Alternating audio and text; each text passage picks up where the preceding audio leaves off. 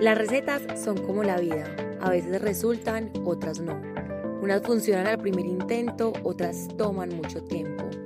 Ningún proceso en la vida es lineal y con este podcast quiero eso, contar historias, vivencias y experiencias que puedan ayudar a muchas personas a disfrutar de esta receta llamada vida. Hola, hola, bienvenidos. Bueno, les traigo un tema bastante interesante. Yo creo que es un tema que a muchos les puede servir y más en este momento. Hoy vamos a hablar de la vida adulta en relación con el dinero. Vale aclarar que es una relación que yo estoy construyendo y que poco a poco voy como en el camino. No es, el, no es la última palabra, yo les voy a contar de mi experiencia, de lo que he vivido y cómo cada día llevo o trato de que esta relación sea muchísimo mejor. Entonces vamos a empezar contándoles cómo ha sido mi relación con el dinero desde pequeña. Yo soy de una familia absolutamente trabajadora, pues yo creo que mi mamá es la mujer más trabajadora que he conocido en la vida y no es porque sea mi mamá nunca le ha faltado como esa chispa, como ese, como diríamos los países, de perrenque, salir adelante. Y en el episodio del duelo con mi papá les comenté un poco de cómo fue ese momento de quiebre económico en mi familia, donde vivíamos en una casa top con empleados, piscina, y de un momento a otro mi papá se quiebra y nos quedamos sin nada de esto. Y desde ese momento yo he visto demasiado a mi mamá literalmente trabajar y ser una persona inalcanzable, pues en todo el tema como del dinero. Yo tengo una imagen muy fuerte de mi mamá y es que cuando nosotros nos vamos de esta casa donde teníamos todo, mi mamá se queda sin trabajo porque obviamente se quebró y mi mamá en el baúl del, del carro vendía chanclas, vestidos de baño, bolsos y ella los mandaba a hacer y todo era igual para que la gente comprara el bolso, la chancla, el pareo, todo, todo igual y se iba por todas partes de Medellín a vender esto. Entonces, al yo tener esta, este referente de vida, ha creado en mí eso. Si tú quieres algo, tienes todo para conseguirlo. Mi mamá siempre me enseñó desde pequeña que cuando yo quería algo, tenía que trabajar por eso, que ella me iba a ayudar a llegar a eso, pero que no me lo iba a dar todo obviamente por su situación, por su situación económica o porque siempre ha pensado así. Y yo en mi colegio, si ustedes preguntan, yo era la que más vendía en ese colegio. O sea, yo vendía calzones, cosas de Victoria's Secret, vendía postres, postrecitos. Me acuerdo que en ese entonces compré como unos moldes como de Oreo. En ese momento no existían las Oreo que son como cubiertas de chocolate blanco. Y yo compré ese molde entonces lo llenaba de chocolate blanco, Oreo y chocolate blanco. Era en forma como de flores. A las, yo entraba a mi colegio por ahí que 7 de la mañana. A las 8 y 20, 8 y media ya no había producción. O sea, todos los grados de todos los salones iban a mi salón a tocarme, a comprar de las galletas que valían en ese entonces 800 pesos, pues, y obviamente yo me sentía pues la, la de las lucas, la que había hecho plata. Y así poco a poco empecé a trabajar desde el colegio a generar mis propios ingresos. Entonces yo era la que le, la que las amigas le decían, Manu, haceme el chocolate para el novio, hacía letreros así, por ejemplo, de chocolate que decían te amo, feliz mes, feliz año, etc. Y me empecé a volver súper, súper famosa. Y me acuerdo que hice mi primera marca que se llamaba Madi, o sea, M-A-D-I, por Manuela y Dios, o sea... yo era súper entregada, pues como yo misma hice mi logo, mandé a hacer stickers, entonces todo era con, con Madi, o sea, en ese momento no habían redes sociales, pero todo era pues como Madi, Madi, la gente pues ya me conocía. Empecé a crecer y yo sabía que si yo quería salir, que si yo quería rumbear, que si yo quería hacer cualquier cosa aparte de la mesada, pues como semanal, mi mamá nos daba 5 mil pesos diarios. En ese entonces, pues uno hacía mucho con eso. Y me acuerdo que una vez yo me antojé de unas plataformas, pues, pero unas señoras plataformas y costaban 95 mil pesos. O sea, jamás uno va a encontrar hoy unos zapatos de 95 mil pesos. Y yo, mami, estoy súper antojada de esos zapatos, estoy súper antojada, por favor, regálamelos. Y mamá me dijo, no te los va a regalar, porque es que yo no tengo plata. Si quieres, hagamos algo. Vamos al centro, compramos unos dulces y con esos dulces recoges el dinero que necesitas para, para los, botines, pues que yo me moría por esas plataformas. Y así fue. Mi mamá nunca fue como de, te doy todo en la mano, pero sí te ayudo a que puedas conseguir eso. Y de verdad que hoy valoro enormemente esa enseñanza porque, pues, pucha, nada en la vida regalado. O sea, uno, no, a uno cuando le van a decir, ay, sí, gorda, te va a regalar el arriendo, te va a regalar la cuota del carro, eso jamás pasa. Entonces, uno crecer con, con esa motivación de que tú puedes trabajar por eso, o sea, es demasiado valioso. Y mi mamá me dijo una frase porque yo llegaba súper feliz, yo hacía la producción en mi casa, hacía cupcakes de todo y terminaba mamada y obviamente tenía que hacer tareas y de todo.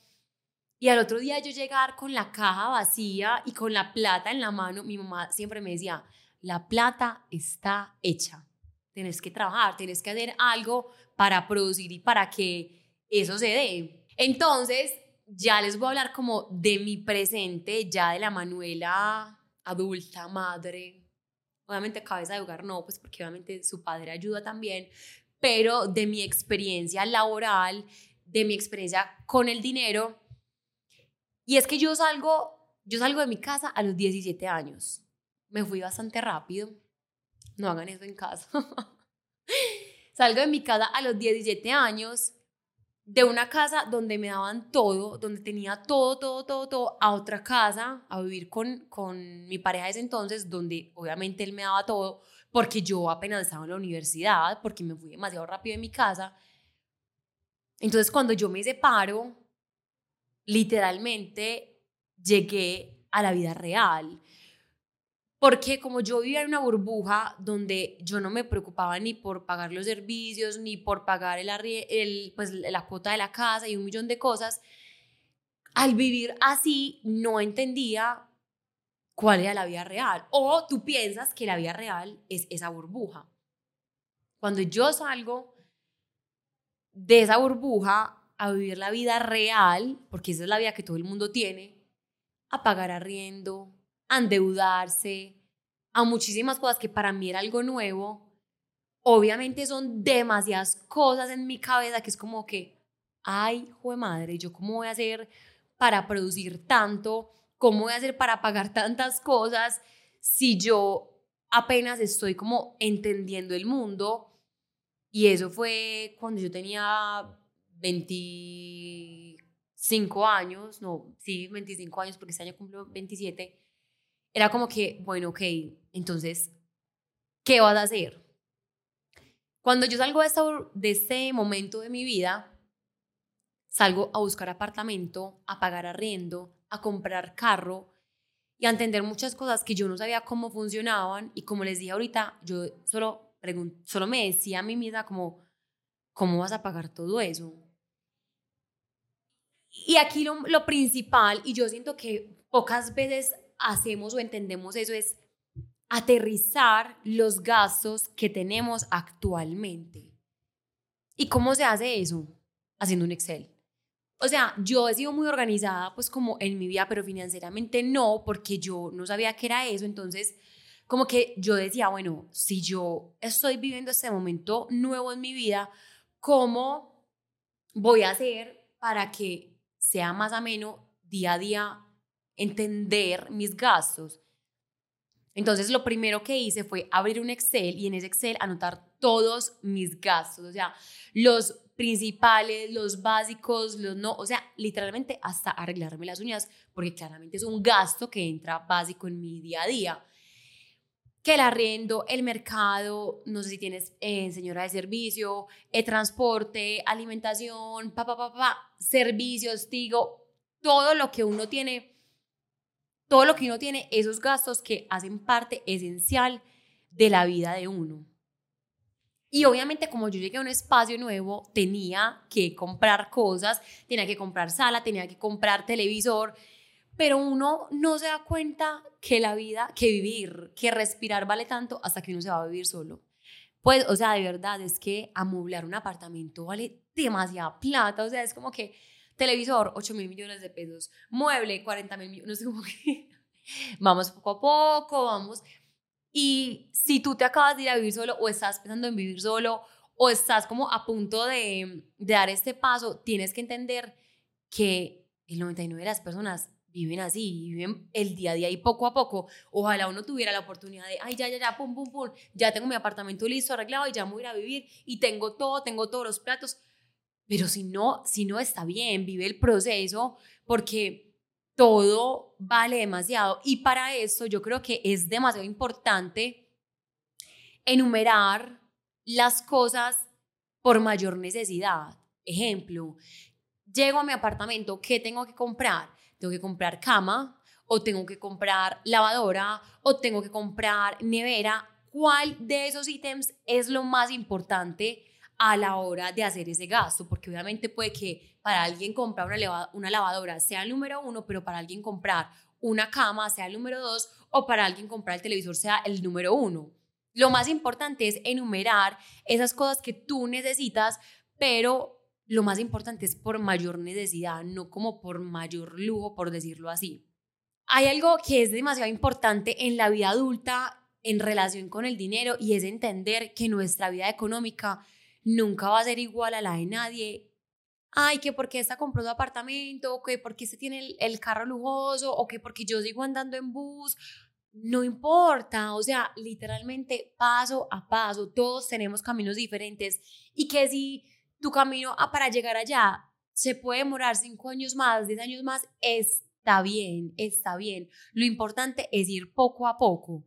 Algo demasiado importante que me parece cuando uno tiene una gran responsabilidad, cuando tú vives solo, cuando tienes esta vida adulta económica, es como dividir el dinero que obviamente a ti te entra o que tú pues como ganas y es el mejor consejo que yo les puedo dar hoy es los gastos grandes, por ejemplo, el arriendo, la cuota del carro, cosas como que ustedes dicen que pasan del John, o sea, millón, siempre son los más importantes. O sea, cuando se le entre esa platica de, del mes eh, que te pagaron, no sé, te pagaron la quincena.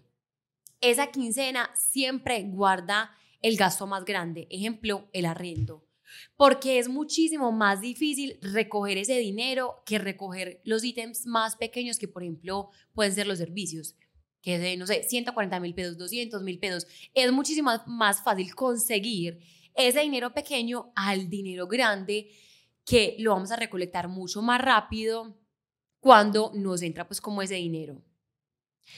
Otra cosa que me ha pasado demasiado es que todos los meses son diferentes, o sea, todos los meses traen diferentes afanes y se los digo porque obviamente tengo a cargo una niña que, pues, que es mi hija, que no es como que yo tengo mi vida, mi plata y yo veré qué hago con ella, no es como que tienes que entender que ese dinero que tú generas, que tus ingresos realmente deben alcanzar para tus gastos mes a mes. Entonces, obviamente, si este mes ya pagaste como todo lo más importante, eso es lo que yo hago cuando yo tengo ese dinero y es primero, yo trato de pagar todo para ya saber qué dinero me va a quedar el resto del mes. Porque ese dinero que queda el resto del mes, claro está, me tiene que durar el resto del mes. No es como que, ay, ya pagué todo, me voy a ir a la vida loca, me voy a ir a comprar como una loca al tesoro, pues de compras, no. Algo muy bonito que yo he vivido en este proceso es entender que la vida cambia. Por ejemplo, les voy a contar algo. Yo antes, pues hace por ahí que tres años, para mí era súper normal comprar ropa cada mes. Pues, pero no comprarme dos camisas, no, comprar ropa de ir a Zara, de irme pues como a comprarme mis blue jeans, mi papá, o sea, sin, obviamente no sin límites, pero sí de una forma más relajada. Cuando yo hice una transformación de vida a la que empecé pues cuando me fui a vivir con Azul, cuando empecé pues que la lavadora, que todo pues era como por mi bolsillo, eso no se podía hacer. Eso no se podía hacer porque era o comprar la ropa o mercar, literal. Entonces, son decisiones como adultos que tenemos que entender que son así y que si nosotros no decimos y tenemos la claridad de generar como o de llevar ese dinero a la necesidad principal, literalmente nos lleva, al que, nos lleva al que nos trajo, porque no es como que voy a gastar dinero a la loca porque sí y, y voy a ver qué pasa el próximo mes. No, es entender de que tus gastos principales son tus gastos principales y que el comprar ropa, que el salir a comer, ese tipo de cosas pueden dejar de pasar en un mes, dos meses, tres meses y no va a pasar nada. Hay algo muy fuerte y es que me acuerdo como de esos momentos económicamente bastante difícil y es que a mí hay veces Azul, mi hija, me, me decía como, mami, quiero ir al tesoro. Y yo no tenía con qué llevar al tesoro. O sea, yo no tenía, yo no tenía 100 mil pesos en mi cuenta. No los tenía. Entonces, ese momento de hacerle entender también a tus hijos o a las personas que te rodean es que, sabes que no puedo, este mes no puedo, o este mes no puedo salir a comer, o esta semana no puedo porque tengo prioridades en mi vida que en este momento no tengo el dinero para hacerlo y está demasiado bien. Está demasiado bien vivir el momento y el presente y saber y entender y tener claridad de que no no a todo se puede decir que sí. Y se los digo directamente con mi hija porque a veces queremos que nuestros hijos tengan todo, pero tampoco les hacemos entender por qué tenemos que pasar. Entonces, a mí me pasó que yo a mi hija le decía, mira, para nosotros venir al tesoro o para tú comprar ese juguete o para tú comprarte esa ropa, la mamá y el papá tienen que trabajar mucho. Y hay mucho esfuerzo de por medio. Y no es como para que genere pesar, como que, ay, no, mi mamá trabaja mucho, no, es el simple hecho de que hay veces cuando entendemos el, el, el fondo, el trasfondo de las cosas, se logra disfrutar muchísimo más las cosas. Hay algo bonito que podemos hacer en, en, en este proceso y es crear metas a corto y a largo plazo. Metas a corto plazo, quiero comprar un nochero. ¿Qué voy a hacer para comprar ese nochero? Quiero comprar una lavadora, quiero comprar, porque realmente vemos esas cosas como básicos de la casa, pero esos básicos cuestan mucho dinero. Entonces, si en este momento tú vives en una casa literalmente con la cama y la nevera, una meta a corto plazo es comprarme un sofá que quiero. ¿Qué vas a hacer para lograr eso? Ah, bueno, entonces mes a mes voy a ahorrar de este dinero que yo gano tanta plata.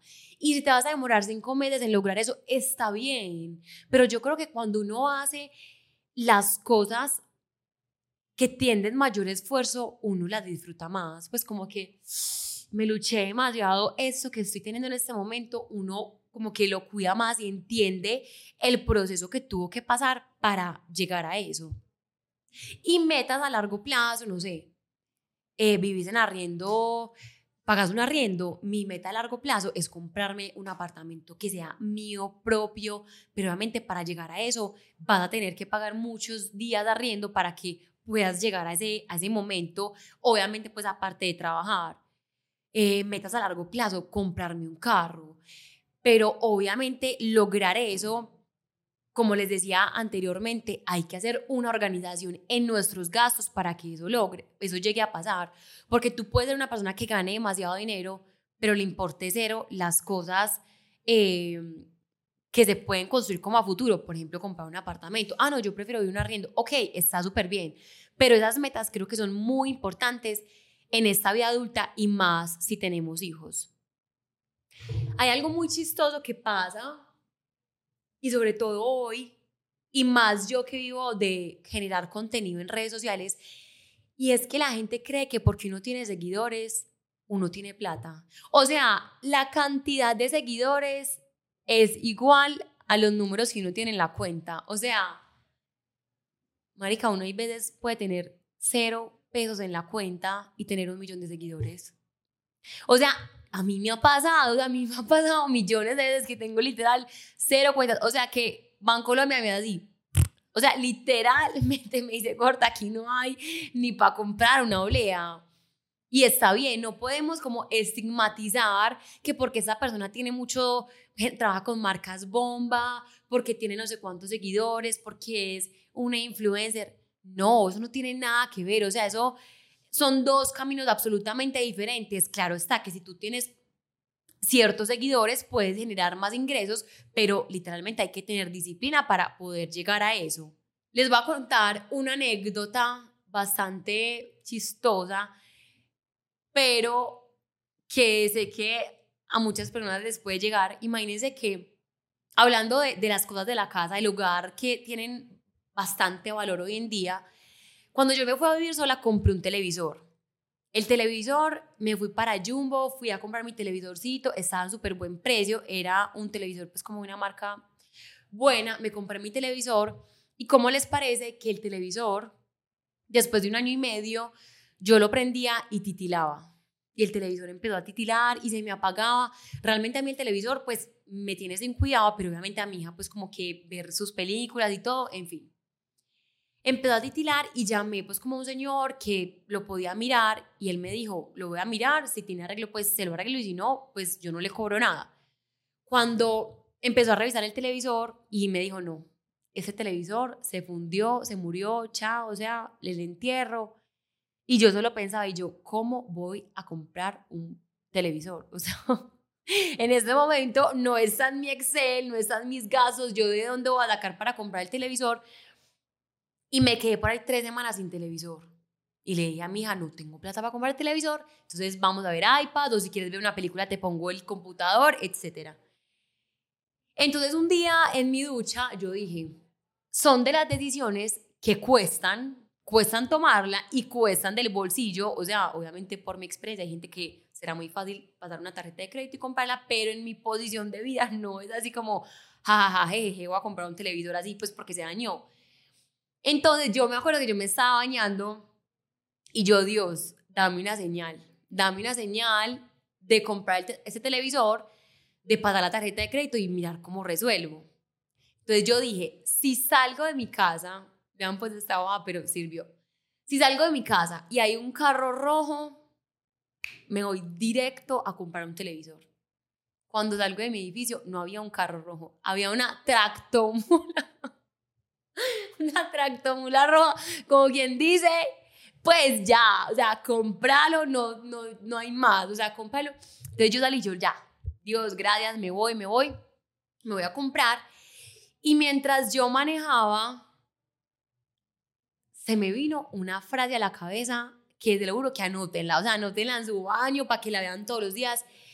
Y es, atraigo el dinero y dejo que fluya pero o sea, ustedes se la tienen que creer en su corazón, o sea, literal, así, así, estuvieran orando. Atraigo el dinero y dejo que fluya, atraigo el dinero. Entonces yo desde mi casa hasta el tesoro me fui repitiendo esa frase. Cuando llego al lugar donde iba a comprar el televisor, empiezo a ver los precios y a mí, yo era como, ¿qué, qué voy a hacer? Y eh, Uma me empezó como a decir, como, mira, puedes comprar este, papá, papá, y normal. Entonces, listo, yo dije, bueno, cuando fui a pagar, yo traigo el dinero, dejo que fluya, traigo el dinero, dejo que fluya. Cuando pagué la tarjeta, no sé qué, era una tarjeta de crédito y yo dije, 8 mil millones de cuotas, por favor. y, y ya lo pagué. Entonces la señora me dijo, oprime este botón para que, ah, para que participes en cualquier cosa, pues, que es como una ruleta y entonces se lo juro que yo oprimí ese botón y yo seguí en mi celular. Cuando llega la señora y me dice, Dijo, niña, ganaste pues como el mayor premio. Yo, ¿cómo así? Dice que sí. Te ganaste un bono por la mitad del valor que acabas de comprar. Y yo decía, no lo puedo creer. Dios, no lo puedo creer. ¿Cómo es posible que, o sea, acabo de dar un gasto demasiado grande que trae demasiado esfuerzo para mí y es como que sé el esfuerzo que hiciste, te doy este bono? Fue pucha, se nos yo era con ese carro, crispetera, bafle, o sea, me compré todo para la casa teniendo demasiado miedo, pero entendiendo de que el dinero que yo me estaba gastando lo estaba dejando fluir. Y con esta historia es contarles o también hacerles esta invitación de que hay que dejar que el dinero fluya y, y entender que hay momentos en que puede que tengamos, hay momentos en que no, pero yo siempre he dicho, si hay trabajo y hay ganas, hay todo. Hoy les hablo desde una perspectiva demasiado diferente en relación con el dinero porque siento que desde pequeña tuve situaciones que me quebraron mucho esa relación, esa relación de entender que me daba demasiado miedo que faltara el dinero. Eh, cuando mis papás se separaron, había momentos en que no había plata con qué mercar. O sea, mi mamá nos decía, no tengo, o sea, no tengo con qué mercar. Entonces, obviamente, el transcurso de la vida uno va viviendo momentos diferentes, una montaña rusa, pero crear ese, no sé, como ese lazo positivo con el dinero, creo que es es demasiado bonito hasta, hasta crear ese lazo positivo para darnos gusto. No es como que, ay, no, voy a ir a... Yo solo me merezco comprar cosas en, en rebaja. No, porque si, tenés, si te has luchado tanto ese dinero, ¿por qué no te compras algo que realmente te guste? Obviamente pensándolo bajo una responsabilidad de que ya, pues ya pagaste tus gastos principales. Si tenés con qué regalarte algo especial, algo que has trabajado demasiado, ¿por qué no hacerlo? Entonces, eh, verme hoy en esta posición de vida, pues de verdad que es demasiado bonito y especial porque sentir que puedes librar tus propios gastos por mérito propio es, es, demasiado, es demasiado bacano y demasiado satisfactorio porque es como que, Manuela, mira por todo lo que has pasado y ya hoy sentir un alivio financieramente y a los generadores de contenido. Si alguien pues de este mundo me está escuchando, hay veces es muy complejo porque aparte de que tú tienes tus gastos, tú tienes tu trabajo que es tu cara, tu vida, tu todo, y hay veces el estrés por que no tienes dinero, porque no tienes que pagar esto, afecta demasiado la creatividad de uno, porque es, yo sé que hay que saberlo manejar, pero a mí hay veces me afecta cuando he estado estresada porque no he pagado esto, porque no he pagado lo otro. Entiendan que a uno también lo llaman de Bancolombia a decir, no has pagado tu tarjeta. Eso es normal, esa es la vida real. Pero a veces creemos que porque uno tiene esta vida, pues la vida perfecta, lujos, no. La vida real es que todos tenemos deudas, todos tenemos momentos donde no hay. Y, y verme ya en este momento de vida donde siento que hay un camino muy largo por recorrer, pero que cada paso que doy es como que lo estás haciendo bien. Pero con esas cositas que, que les di de hacer un Excel, de traer sus gastos a, pues como al presente, de entender cuáles son los principales, cuáles son los secundarios, tener metas cortas a largo plazo, siento que el camino y la relación con el dinero tiende a ser muchísimo mejor. Y como les dije ahorita, siento que cuando las cosas toman un poco más de tiempo y luchamos más por ellas y nos y tenemos muchísimo más esfuerzo para lograr a eso, las disfrutamos muchísimo más. Entonces espero que les sirvan estos tips que les di. No es la última palabra, es en base a mi experiencia y a lo que he vivido en esta vida adulta. Me gustaría mejorar muchísimo más mi relación con el dinero, pero creo que todo es un aprendizaje.